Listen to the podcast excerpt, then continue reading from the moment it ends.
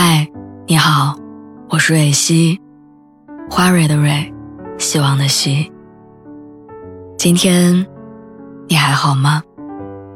你可以在微信公众号和微博中搜索“蕊希”，每天晚上我都会用一段声音陪你入睡。听完今天的故事，祝你晚安，做个好梦。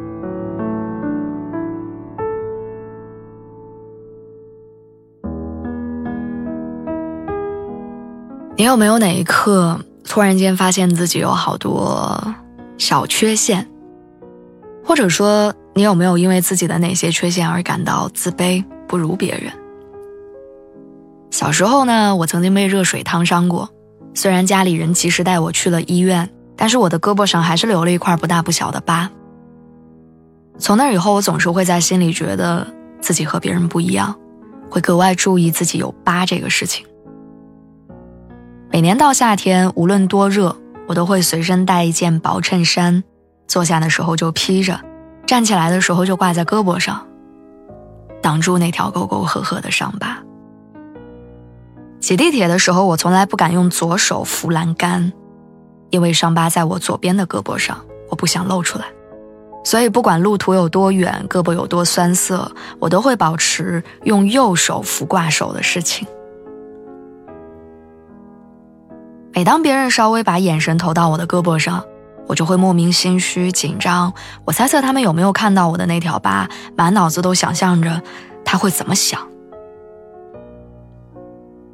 大多数时间我会盯着那条疤出神，常常会觉得为什么别人可以拥有光滑无瑕的胳膊，而我就不可以。直到有一天，我和一个认识了两年的朋友吃饭，我第一次和他说起我胳膊上的这条疤。但没想到，他睁大眼睛，惊讶着问我说：“你身上有疤吗？”我把胳膊上的疤揭开给他看，他的表情先是难以置信，再到平静无所谓。他说：“这不就是一条小疤吗？你不说我根本都没有注意到，其实根本不显眼的。”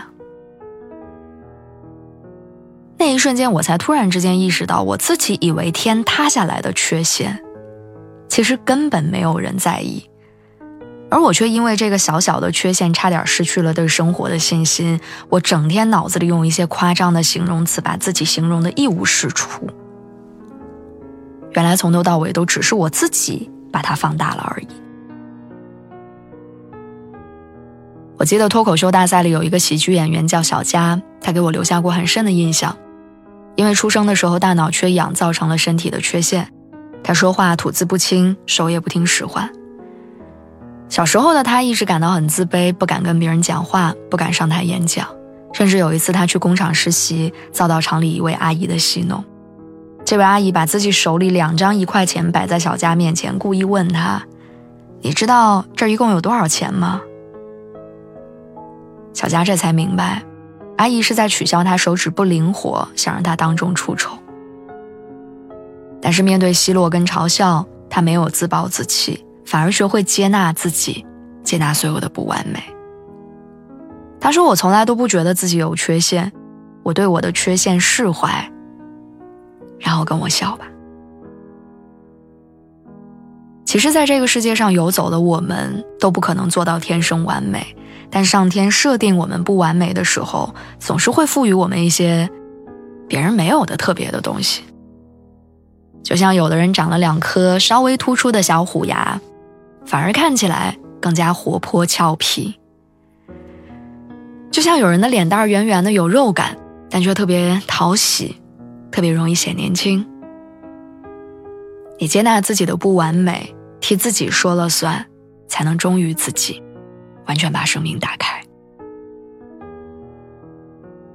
动画电影《玛丽和马克思》当中有这样一段话，说：“当我年轻的时候，我想变成任何一个人，除了我自己。”每个人的生命就像很长的人行道，有些很整洁，还有的像我一样，有缝隙、香蕉皮和烟头。我们常常因为自己的短板、缺陷而轻视自己的生命，然后羡慕别人的。想想看，我们生命中的大多数时间都在苛求完美，可是很少想过，该怎样好好的正视自己，爱自己。人生就像倒车入库，有的人一下子就进去了，有的人虽然要多费几次功夫，多打几次方向盘，但最终也能顺利入库。其实每个人的人生都不一样，优势不同，缺陷也不同，去盲目和别人做无意义的比较，毫无意义。我们不可能样样都赢在起跑线上，不可能先天完美，但接纳自己，顺势而为，我们都会到达终点的。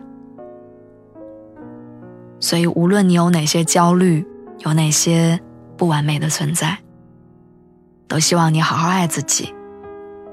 和你的瑕疵和平相处，我手言和。